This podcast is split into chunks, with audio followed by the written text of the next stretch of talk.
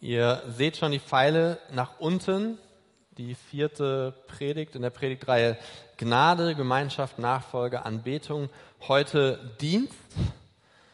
Und meine erste Frage an euch ist, wer hat heute schon mal jemandem gedient? Wie kann das sein, dass das noch weniger Leute sind als im ersten, wo ihr doch zwei Stunden mehr Zeit hattet? Okay, ich hoffe, dass wenigstens ein paar der Ehemänner mal aufgestanden sind, Frühstück gemacht haben für die liebe Frau und die Kinder und dass das so bei euch gelaufen ist. Heute reden wir über Dienst in der Gemeinde und äh, das ist, ähm, das Wort Dienst hat nicht den allernettesten Beigeschmack, vor allem im Deutschen nicht. Dienst, das hört sich so nach etwas an, das man machen muss, zu dem man verpflichtet ist. Das hätte man gerne anders. Ich habe fünf Jahre in den USA gelebt, da heißt Dienst Service und Service hört sich viel schöner an. Und äh, die Menschen, die den Service ausüben, die machen das auch viel schöner. Man hat als Kunde nicht das Gefühl, dass man Ballast ist, sondern tatsächlich ja dafür sorgt, dass der Mensch, der einem Service bietet, auch einen Job hat und bezahlt wird. Ähm, aber in Deutschland Dienst, das ist was Schwieriges, das ist in der Gesellschaft schwierig. Die ganzen Berufe, die mit Dienst zu tun haben, sind die Berufe, ähm, wo man nicht ganz so viel Geld bezahlt bekommt und die auch gesellschaftlich nicht den allerhöchsten Stellenwert haben, obwohl es die Berufe sind, die am meisten am Menschen und mit dem Menschen arbeiten und dafür sorgen, dass es uns gut geht, auch vor allem dann im Alter. Ähm, der Grund der Predigt heute über Dienst ist Erstmal natürlich, weil der Buchstabe in diesem Wort da drin ist. Und wir werden versuchen, euch einmal im Jahr daran zu erinnern, dass das unsere Glaubenskultur ist und dass Dienst wichtig ist. Und heute geht es nicht darum, dass ich euch sage, wir haben 100 freie Dienststellen, die wir besetzen müssen. Bitte meldet euch dafür. Das stimmt zwar. Auf allen Ebenen von Mitarbeiterschaft und Leiterschaft ist das so. Nicht Hunderte, aber Dutzende bestimmt. Heute geht es mir darum, ein bisschen das, große Drumherum von Dienst zu beschreiben und wie die Bibel das einordnet. Und dann werden wir uns gleich eine Bibelstelle im 1. Petrus anschauen. Ich habe den Titel dieser Predigt ohne Motiv, keine Motivation genannt. Und vielleicht klingt das schon mal so nach etwas, das ihr für euer Leben unterstreichen könnt, wenn ihr, wenn ihr schaut, warum ihr bestimmte Dinge tut. Mit der richtigen Motivation fühlen sich Dinge, die wir tun, nicht als Zwang an, ähm, sondern kriegen einen ganz anderen Dreh. Vielleicht sitzt auch der ein oder andere hier im Raum, der eine etwas verdrehte Vorstellung von dem hat, was Dienst in Gemeinde eigentlich bedeutet. Also ist irgendwie eine, eine Rückbezahlung an Gott dafür, dass er gnädig zu uns war. Oder wenn wir viel dienen, dann mag Gott uns lieber, als wenn wir wenig oder gar nicht dienen. Ähm, Dienst in Gemeinschaft, in Gemeinschaft des Glaubens, in Gemeinde ist etwas völlig anderes. Und wir wollen heute schauen, was ist eigentlich der Sinn, was ist das Ziel, was ist der, der Zweck von Dienst. Im März haben wir als Gemeinde einen Gemeindetest äh, durchgeführt. Wir haben hunderte von euch gefragt, die als Mitarbeiter in unserer Datenbank registriert sind, ob ihr an diesem Test teilnehmen wollt. Und über 300 von euch haben daran teilgenommen. Das heißt, wir haben richtig viel Datenmasse und wissen genau, wie es unserer Gemeinde geht.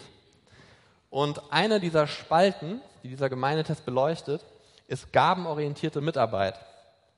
Ja, also Dienst. Und das ist leider einer der Punkte, wo wir echt Nachholbedarf haben. So ein hoher Wert in diesem Gemeindetest liegt so bei 65, 70 Punkten. Und ich stelle euch heute vier Werte vor, die in der 20er und 30er Kategorie sind. Und ein paar davon sind vielleicht ein bisschen erschreckend. Nummer eins. Aufgaben in der Gemeinde sind keine positive Glaubensherausforderung. Das heißt, viele von euch sagen, ich mache zwar was, aber ich werde nicht herausgefordert. Mein Glaube kommt dadurch nicht weiter. Zweitens, die Aufgaben entsprechen nicht meinen Begabungen. Ich mache zwar was, aber ich kann es eigentlich nicht. Und dann, und das sind jetzt ganz tiefe Zahlen. Also wir sind jetzt hier im, im 23 und 29er Bereich. Das sind Mitarbeiter, die keinen Hauskreis haben. Da gehen die Zahlen nochmal richtig runter. Äh, Gott nutzt meine Mitarbeit nicht zum Aufbau der Gemeinde. Ich mache zwar was, ich strampel, aber ich sehe nicht, wie das ein Nutzen für die Gemeinde ist. Und der Wert, der damit verwandt ist, ich weiß nicht, welchen Stellenwert mein Dienst in der Gemeinde als Ganzes hat. Ich mache zwar was, aber warum ich das tue und wie das sich einfügt in das ganze große Paulus-Ding, da habe ich eigentlich, weiß ich nicht, keine Ahnung. Das heißt, viele, Dutzende von uns arbeiten regelmäßig mit. Ähm, die meisten unserer Mitglieder arbeiten irgendwo mit. Aber es ist nicht ganz klar, was der Sinn ist. Und die Herausforderung für deinen Glauben scheint auch nicht angestachelt zu werden. Ganz oft zumindest nicht. Deswegen ist es mal Zeit, sich die Mitarbeit in Gemeinde aus biblischer Perspektive anzuschauen. Und da sind wir im 1. Petrus 4, in den Versen 7 bis 11. Und alles, was im 1. Petrus davor kam, ähm, sind quasi ähm, Worte des Petrus an die Gemeinden in Kleinasien, ähm, Worte der Ermutigung und der Ermahnung, wie es ist, in Verfolgung und in Drangsal zu leben als Christen, als neue Christen, in einem kulturellen Umfeld, das ganz anders ist. Und ab Vers 7 wendet sich Petrus der Gemeinde zu und sagt, so jetzt schauen wir mal uns auf uns, was schenkt Gott eigentlich der Gemeinde? Ab Vers 7. Die Zeit, in der alles zu seinem Ziel kommt, steht nahe bevor. Seid daher wachsam und besonnen und lasst euch durch nichts vom Beten abhalten. Vor allem aber bringt einander eine tiefe und herzliche Liebe entgegen, denn die Liebe, so sagt uns die Schrift, deckt viele Sünden zu. Seid gastfreundlich gegenüber euren Geschwistern, nehmt sie gern und ohne zu murren auf. Jeder soll dem anderen mit der Gabe dienen, die er von Gott bekommen hat. Wenn ihr das tut, erweist ihr euch als gute Verwalter der Gnade, die Gott uns in so vielfältiger Weise schenkt. Redet jemand im Auftrag Gottes, dann soll er sich bewusst sein, dass es Gottes Worte sind, die er weitergibt. Übt jemand einen praktischen Dienst aus, soll er die Kraft in Anspruch nehmen, die Gott ihm dafür gibt. Jede einzelne Gabe soll mit der Hilfe von Jesus Christus so eingesetzt werden, dass Gott geehrt wird. Ihm gehören der Ruhm und die Macht für immer und ewig. Amen. Drei Dinge, die sofort klar sind. Erstens, Dienst in Gemeinde scheint etwas ganz Normales gewesen zu sein. Ähm, die Leute damals mussten davon nicht überzeugt werden und hier übrigens muss auch niemand davon überzeugt werden, dass das notwendig ist. Zweitens, Dienst ist eine Form der Anbetung. Anbetung hatten wir ja letzte Woche, hat Magnus darüber gepredigt. Dienst ist eine Form der Anbetung. Durch unseren Dienst wird Gott geehrt und das, was wir tun, das mag der Gemeinde zugutekommen, aber eigentlich passiert es für den, der dahinter steht. Und drittens, Dienst hat auch etwas mit unseren Gaben zu tun. Und es ist immer dann tragisch, wenn wir merken, Gott schenkt uns Gaben und wir haben gar keine Möglichkeit, die in Gemeinde einzusetzen.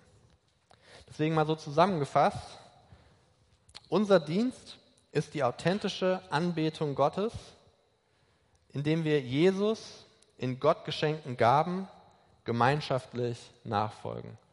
Also ein Dienst, in dem wir uns zusammenstellen lassen, unsere Gaben zusammen einbringen und der zur Anbetung Gottes führt. Da sind schon ganz viele Teile unserer Glaubenskultur in einem Satz zusammen. Und Dienst fasst diese Aspekte zusammen. Also das meiste an, an Gnade, die wir weitergeben, oder Anbetung, passiert ganz oft in einem Dienst, da wo Menschen aufeinandertreffen und Dinge für sich tun. Deswegen ist es wichtig, dass wir darüber reden.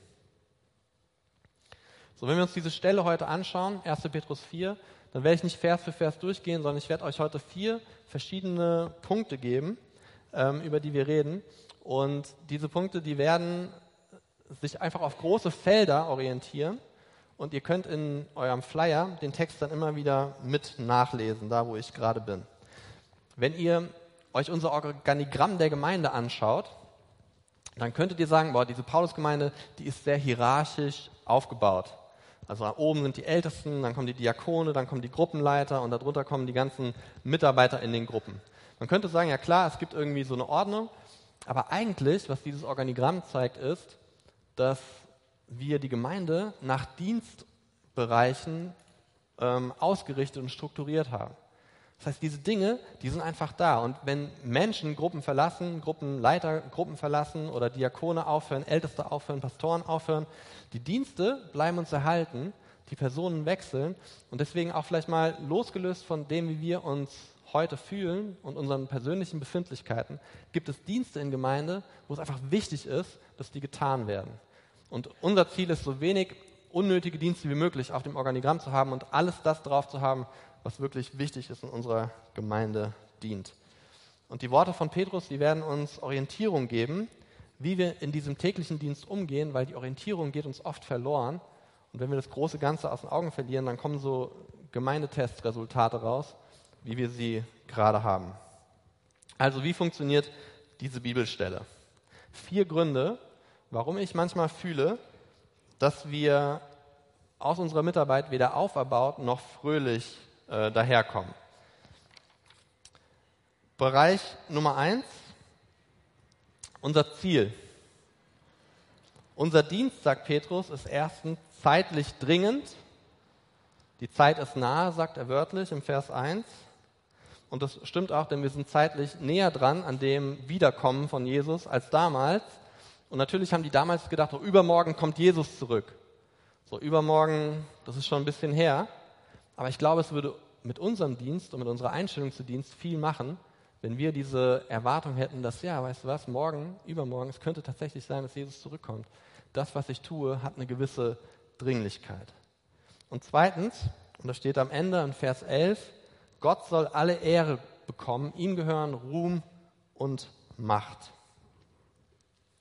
Also Gott soll geehrt werden inmitten unserer Dringlichkeit.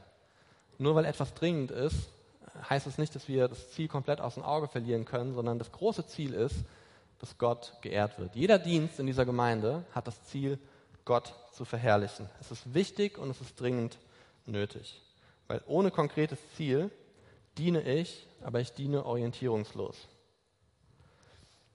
Und vielleicht kennt ihr das, ähm, wenn ihr Eltern seid zu Hause und Ihr habt euren Kindern schon zehnmal gesagt, die Spülmaschine aus, äh, auszuräumen und eigentlich beim elften Mal erwartet ihr, jetzt haben sie es aber verstanden. Aber weil sie im Normalfall leer ist, weil die Eltern das abends machen oder so, sehen sie nicht, dass es eine gewisse Notwendigkeit ist und nicht immer nur, wenn man etwas sagt, sondern dass sie generell ab und zu mal gelehrt werden müsste. Sie sehen die Verantwortlichkeit dahinter nicht, weil die Verantwortung jemand anders trägt und das ist ja auch gut so. Dafür sind wir El Eltern da.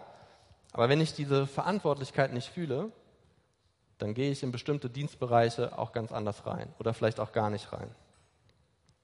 Und wenn ich nicht viel Feedback bekomme, wenn mir nicht jemand sagt, ich mache das gut, ähm, das ist total sinnvoll, was ich mache. Und auch daran werden wir arbeiten mit unseren Leitern und mit allen, dass wir das, was ihr tut, noch, noch mehr wertschätzen.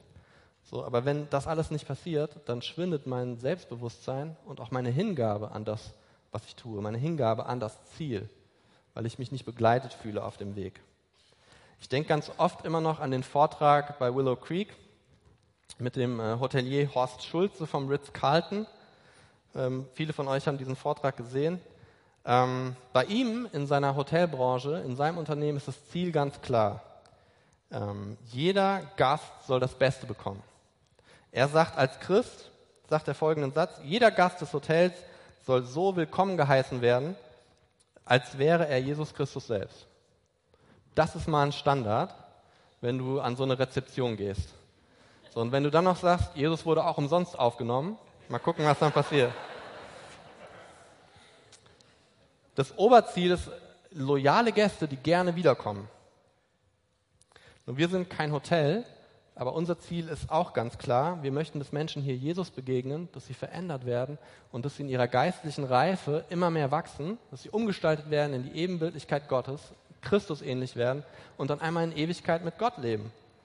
So, und wenn das der Weg ist, wie Gott verherrlicht wird, dann bedeutet es, wir brauchen viele Menschen, die diese Verantwortlichkeit in ihrem Dienst selbst fühlen, damit viele angeleitet werden, das zu erleben. Und was Schulze macht, ist, dass er jedem Mitarbeiter, egal ob der in der Küche arbeitet oder auf hoher Managerebene ist, 2000 Dollar gibt, damit er die Nöte eines bestimmten Gastes befriedigen kann, sollte das mal passieren. Zum Beispiel, du vergisst deinen Computeradapter in der Steckdose, du fliegst nach Mexiko. In dem Moment, wo du am Flughafen ankommst, ist dein Adapter schon im anderen Hotel in Mexiko, weil die einfach dafür gesorgt haben, dass es passiert. Ein netter Brief und sagt, ähm, freuen uns auf deinen Besuch nächstes Mal. Und natürlich ist das dann ein loyaler Kunde, wenn sowas passiert. Na, wir machen das, wir haben, wir haben uns entschlossen, das auch zu machen. Am Ausgang, wenn ihr heute rausgeht, sind unsere Ältesten mit Umschlägen. Das sind 2000 Euro. Nein. Machen wir doch nicht. Den Fehler habe ich schon beim ersten auch gemacht. Also wir haben keine Umschläge ähm, für euch vorbereitet. Ihr könnt nicht zu Carsten gehen und sagen, ihr habt da ein Problem mit einem Kundengast hier in dieser Gemeinde und 2000 Euro würden es lösen. Das passiert nicht. Geld ist nicht die Quelle, aus der wir schöpfen. Die Quelle, aus der wir schöpfen, ist der Auftrag und die Kraft Gottes. Da kriegen wir das her, was wir brauchen. Jemand, der uns sagt, wofür wir da sind und dann auch jemand, der uns die Kraft dazu gibt, das zu tun. Und in der Apostelgeschichte 20 im Vers 35 sagt Paulus, auf dem Geben liegt mehr Segen als auf dem Nehmen. Und das ist aus vielen Gründen ein komischer Satz. Und er macht nur Sinn, wenn dieses Geben eben nicht aus mir selbst heraus passiert, wenn ich sage, so alles das, was ich jetzt, was Gott mir irgendwie zur Verfügung gestellt hat, das gebe ich aus, gebe ich weiter an, an Geld, an Gaben, an was auch immer, an Hilfsleistungen, sondern ich lebe in dieser Quelle, die nie versiegt. Alles das, was ich gebe, wird immer wieder neu genährt durch das, wo ich lebe, meine Quelle, mein Auftrag und meine Kraft. Die Menschen, die wir kennen, die so leben, wo wir sagen, boah, krass, wie machst du das? Die sind nicht besser, die haben nicht mehr verstanden, die leben einfach woanders. Die leben an der Quelle Gottes und wissen, dass wenn ich daraus lebe, wird es nie versiegen, was aus mir rauskommt diese Art von Dienst, die ich uns wünsche. Und zwar egal, wo du mitarbeitest. Sie haben einfach, diese Leute haben viel, weil sie in der Quelle von Jesus baden. Und das verändert ganz viel. Petrus sagt, wenn wir einen Dienst tun, dann tun wir ihn in der Kraft Gottes. Also ohne echte Quelle diene ich kraftlos. Und dann passiert noch was. Während wir immer wieder gefüllt werden, bleiben wir nicht neutral dem gegenüber, was wir tun, sondern wir bekommen Freude und Hingabe geschenkt. Weil es ein, das ist einfach so ein Gottesprinzip, dass wenn wir das tun, was er uns aufträgt, dass er uns nicht mit negativen Gefühlen belastet, sondern uns mit Freude beschenkt, weil wir echt auf seinen Wegen unterwegs sind. Und das kann dann auch ein schwieriger Weg, ein schwieriger Dienstweg sein. Aber wir werden nicht allein gelassen mit unseren Emotionen. Gott schenkt uns die Freude dazu. Und diese echte Quelle ist eben nicht nur da, wo wir leben, sondern es ist das, was für uns passiert ist. Dass uns jemand freigekauft hat. Freigekauft hat nicht nur uns von einem Ort, wo wir mal ohne Gott waren, in einen Ort zu versetzen, wo wir jetzt mit Gott sind, sondern dass mit, dieser, mit diesem Ortswechsel ein Kraftwechsel verbunden war. Gott hat uns nicht nur irgendwo hingestellt, sondern gibt uns auch alles dafür, diesen Weg, diesen Dienstweg zu leben. Ohne ständig von der einen Quelle genährt zu werden, vollbringen wir überhaupt keinen geistlichen Dienst.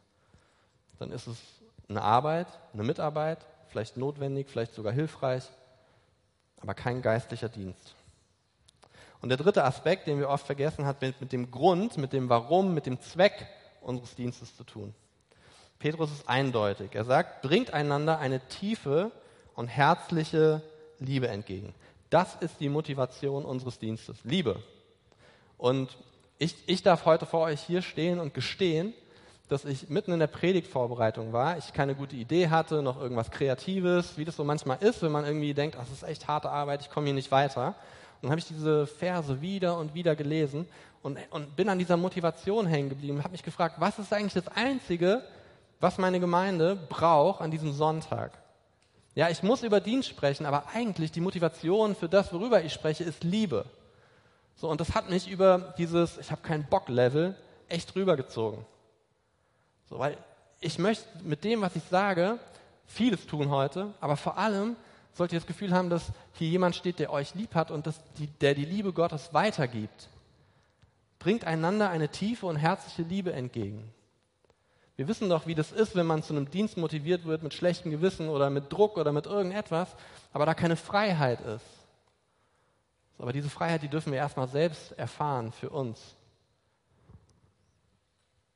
Der Grund, warum wir dienen, ist, dass uns Gottes Liebe für andere motiviert. Und dann gibt es diesen ganz, ganz komischen Satz, Liebe deckt viele Sünden zu. Liebe deckt viele Sünden zu. Am Ende des Tages ist die einzig wichtige Frage in deinen Gesprächen mit Menschen, mit denen du zusammenarbeitest oder zu Hause, hast du das aus Liebe getan? Oder aus irgendeinem anderen komischen Grund? Oder hat deine Liebe, war die so groß, dass sie Sünden zugedeckt hat? Unser Dienst soll nicht oberflächlich schön sein, sondern eine echte Liebestiefe haben. Dieser Cappuccino ist oberflächlich schön, würde ich sagen. Aber wahrscheinlich auch kalt, aber schön. Unsere Liebe soll nicht so sein. Unsere Liebe soll in die Tiefe unserer Persönlichkeit wachsen. Und wenn Petrus sagt, Liebe deckt viele Sünden zu, bedeutet das nicht, dass mir deine Sünden egal sind, dass ich das bagatellisiere, dass ich sage, ach, wir schieben das mal unter den Teppich, wie das so oft gemacht wird, weit davon entfernt. Aber die Liebe, die ich für dich empfinde, die macht es mir möglich, eben nicht kritisch und kritisierend und verurteilend mit, mein, mit dir umzugehen, als vielleicht jemand, mit dem ich mitarbeite in Gemeinde, sondern den gleichen Weg mit dir zu gehen auf der Heilung deines Problems, auf dem, wo du gerade unterwegs bist. Ein Beispiel. Als 1972 der Watergate-Skandal, die Älteren von uns erinnern sich daran, die, ähm, es gab ein paar Sachen, die, die, die Republikanische Partei vertuschen wollte, und dann sind sie in ein, äh, in ein ähm, Hotel eingebrochen und das nennt man den Watergate-Skandal und da wollten sie versuchen, Beweise zu vernichten. So, wenn die schuldige Partei ihre Sünden selbst versucht zuzudecken, dann nennt man das Lüge und Betrug und Vertuschung. Aber wenn die geschädigte Partei die Sünden der schuldigen Partei mit Liebe bedeckt, dann ist es ein Zeichen für echte geistliche Gemeinschaft. Deine Sünden sind dann nicht weg, aber du musst sie auch nicht vertuschen, weil meine Liebe die aushält. Wenn mein Dienstsinn die Liebe für dich widerspiegelt, dann verringert sich auch mein Frust dir gegenüber. Und wie, wie oft ist Frust so ein Killer im Dienst? Die Menschen sind schwierig, mit denen wir zusammenarbeiten. Und wenn du sie leitest, dann noch viel mehr. Ganz viele Herausforderungen. Und dann verändern sich vielleicht auch unsere Fragen. Die Fragen, die du hast und die vielleicht auch berechtigt sind, aber die bekommen eine andere Konnotation. Kriege ich genug Anerkennung? Bin ich eigentlich heute schon genug wertgeschätzt worden? habe ich eigentlich auch die nötige Aufmerksamkeit bekommen, die mir eigentlich zusteht aufgrund von dem, was ich tue für die Gemeinde? Ich denke, das sind alles wichtige Fragen und wir werden unser Bestes tun, dich in deiner Mitarbeiter- und Leiterschaft zu unterstützen, zu sehen und zu wertschätzen. Aber wenn wir uns auf den nächsten Punkt konzentrieren, der Petrus vielleicht am wichtigsten von allen ist, werden wir sehen, dass Dienst erstmal wenig mit uns selbst zu tun hat. Der vierte Aspekt hat nämlich mit der Praxis des Dienstes zu tun. Also der Weg. Wie transportieren wir das Ziel und die Kraft und den Grund? Gabenorientierte Mitarbeit. Wie soll ich dienen? Zu welchem Ziel? Und wie sieht das praktisch aus?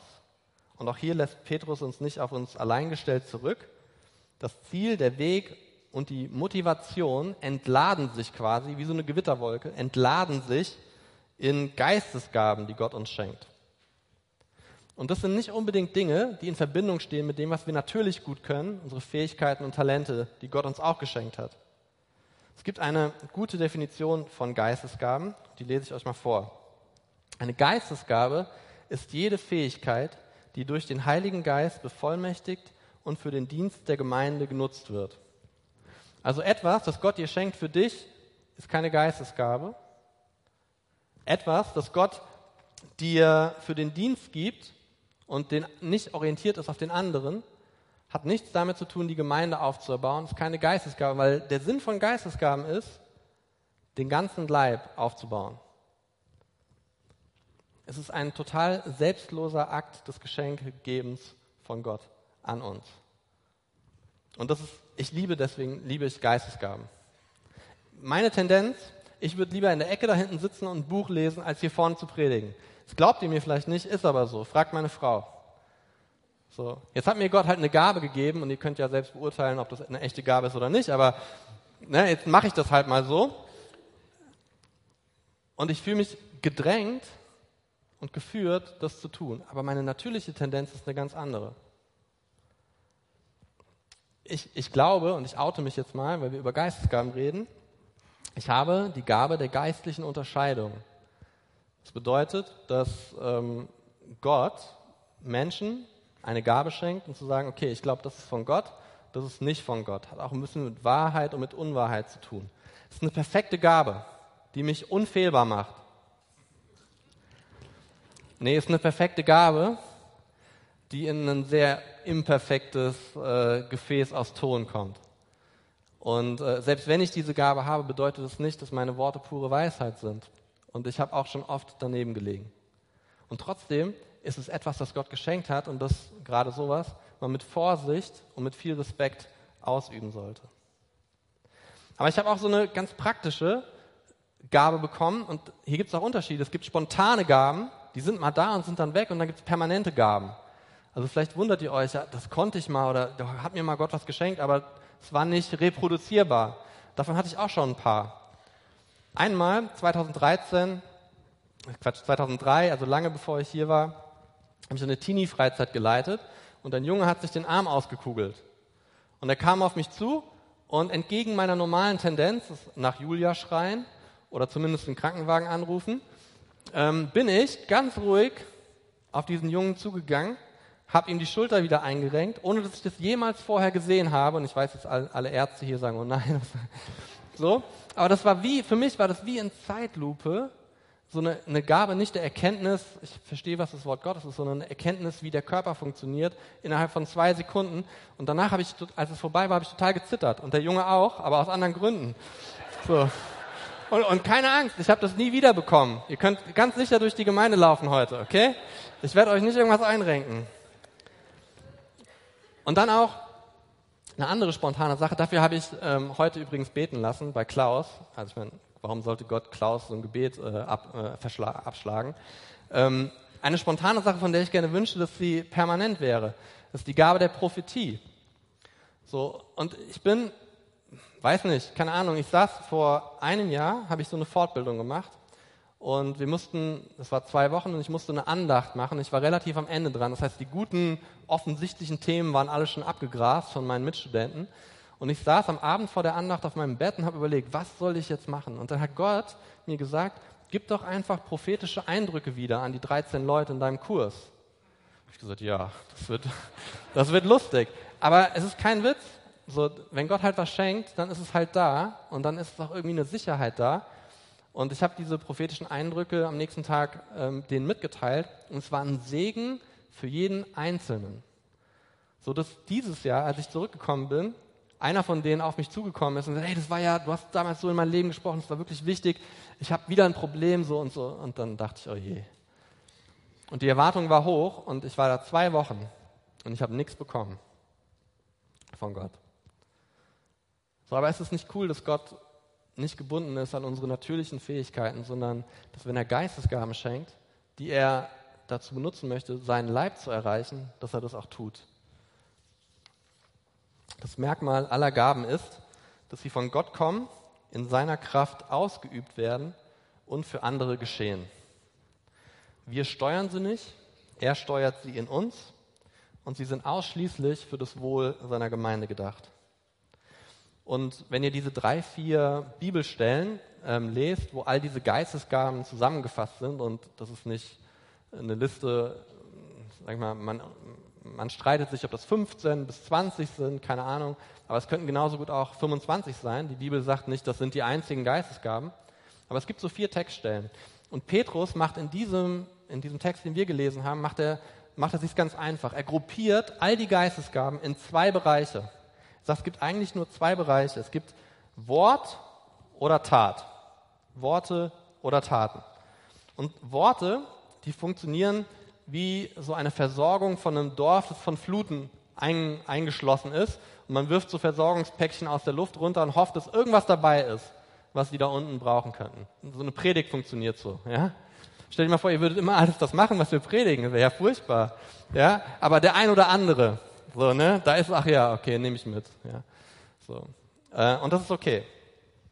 Wenn, wenn ihr euch nach Gaben in diese Richtung ausstreckt, dann haben wir heute ein konkretes Angebot für euch. Wir haben Gebetsstationen links und rechts und ihr könnt da hingehen und einfach mal sagen, okay, für welche Gabe würde ich, würde ich, mich, würde ich gerne beten lassen für mich?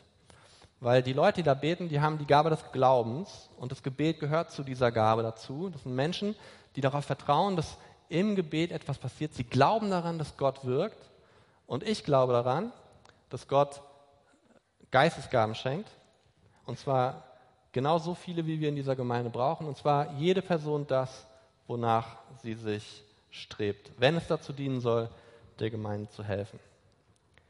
Und dann gibt es die Taten und die funktionieren eher wie so ein Versorgungstunnel, wo ich durchgehe und der Person das gebe, was sie braucht, und zwar was richtig Praktisches. Das hat nichts mit Weissagung und Prophetie zu tun, sondern es ist halt eine Schokolade oder ist ähm, irgendetwas, was diese Person halt wirklich ähm, ta an Tat, an tatkräftigen Dingen braucht. Dinge mit Hand und Fuß anpacken. Sowas wie Gemeinschaft zum Beispiel. Das ist keine Wortsache, sondern das ist eine Tatsache. Gastfreundschaft ohne Murren ist so eine Sache. Steht in unserem Text. Die Liebe soll uns dazu führen, dass wir gastfreundlich sind, ohne zu murren. Gastfreundlich kriegen wir vielleicht gerade noch so hin, aber ohne zu murren, dazu brauche ich den Heiligen Geist. So, und ihr habt alle die Möglichkeit, im April 2019 Gastfreundlichkeit ohne Murren zu praktizieren. Da kommen nämlich 300 Leute aus dem MV hier zur Echt, und das ist ein Mitarbeiterkongress. Das sind alles Mitarbeiter, die irgendwo in unserem Verband unterwegs sind und mitarbeiten in ihren Ortsgemeinden und die wollen sich hier schulen lassen. Und viele von denen werden ins Hotel gehen, die wenigsten in einen Ritz-Carlton, aber in Hotels. Und einige davon können sich aber noch nicht mal ein Hotel leisten und die brauchen eure Gastfreundschaft. Deswegen haben wir da draußen Listen am Empfang. Da könnt ihr euch eintragen und sagen, ja, ich möchte gerne Gastfreundschaft üben. Und dann bet, lässt, du dich hier, lässt du hier für dich beten für das Übernatürliche ohne Murren. Okay? Nimm das in Anspruch. Es ist nur halb so lächerlich, habe ich das gemeint, wie sie es gerade angehört hat. Ich finde wirklich, dass man dafür beten lassen sollte. Und wisst ihr, dass Gastfreundschaft eine Voraussetzung ist für den Ältestendienst? Was wirklich cool ist, was bedeutet, wir haben schon zehn Leute auf dieser Liste drauf.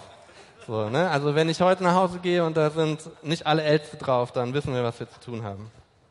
Okay. Wir wissen, dass es nicht leicht ist, hier in der Gemeinde Fuß zu fassen in Mitarbeit zu kommen, sich dann auch noch gesehen und wertgeschätzt zu fühlen. Wir wissen das. Es ist nicht einfach, einen Dienstbereich zu finden, in dem du deine Gaben ausprobieren und einbringen kannst. Wir wissen das. Und wir wissen auch, dass es schwierig ist, dass, dass wir als Menschen weg von unseren eigenen Bedürfnissen schauen und hin auf das, was Gott durch dich in dieser Gemeinde tun möchte. Vielleicht etwas, das entgegen deinem Naturell steht. Und weil wir viele von uns haben, die diesen Weg mal durchgegangen sind, haben wir Hannah gebeten, äh, mal zu erklären, wie sie, wie, sie das, wie sie das gemacht hat, als sie in die Gemeinde reingekommen ist. Ihren Weg von, ich bin relativ frustriert, bis zu, ich habe einen Platz gefunden, an dem ich mich wohlfühle und mitarbeite. Und sie wird das gleich mit euch teilen. Ich möchte noch beten und die Band kann schon mal nach vorne kommen. Vater, wir danken dir, dass du Gnadengaben, Geistesgaben schenkst danken dir, dass die übernatürlich sind und ähm, dass sie von dir kommen, dass wir nicht über sie verfügen. Ich bitte dich für den Mut, dass wir dafür beten, dass wir mehr davon erfahren und bekommen und empfangen und dass wir den Mut haben, sie auszuüben mit einer geistlichen Reife, die dann auch dazu führt, dass es ein Segen ist für alle Menschen in unserer Gemeinde. Vater, ich bitte dich, dass sich die Liste füllt, ganz praktisch. Ich bitte dich, dass wir Menschen haben, die heute den Mut haben, für sich beten zu lassen, die, die Liste anschauen, die da liegt und sagen, ja, das ist eigentlich etwas, was ich denke, dass Gott gerne mir schenken möchte und damit der Gemeinde dient. Ich bitte dich, dass du das einfach, ja, dass du uns heute ermöglicht, diese Freiheit zu haben, uns auszustrecken nach dem, was du tust.